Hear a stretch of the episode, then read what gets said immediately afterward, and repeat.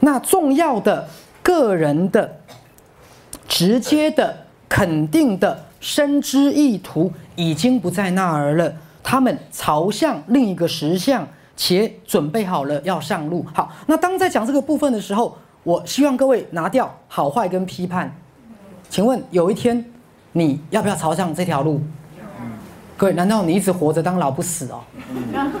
所以有一天你的内在也同样会准备好了要上路。好，因为我跟大家讲过，当我们活着的时候，一定这两股力量同时存在，就是你想继续存在在物质实相，跟你必得要离开了，你必须要离开了。好，但是当你做了要离开的决定，你的有意识的自己一定知道吗？不一定知道。好，举例来讲，像那天一个学员跟我说，他好像二十二岁的儿子，好骑着机车跟这个轿车对撞，好当场全身骨折，然后当场就往生了。好，后来那个同学真的就很难过，很难过。后来就问他，好，他从小怎么跟孩子这个孩子相处？他说这个孩子从小他就没有真的带过他，好像是给啊爷爷奶奶或外公外婆带的。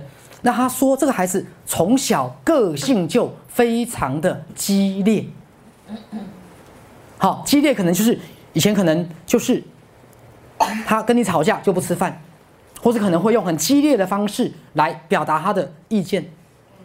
好，那我就跟他讲，你有没有发现？当这个孩子是一个很个性、很激烈的一个人，他连死亡的方式都如此的激烈。各位了解我的意思吗？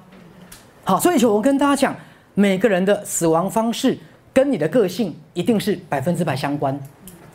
好，那个拖拖拉拉的人一定死得拖拖拉拉，一辈子很干脆，从来不拖泥带水的人一定死得很干脆。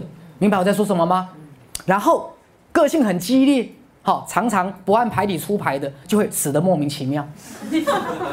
好，所以各位，这个世界有各式各样的死法，没错吧？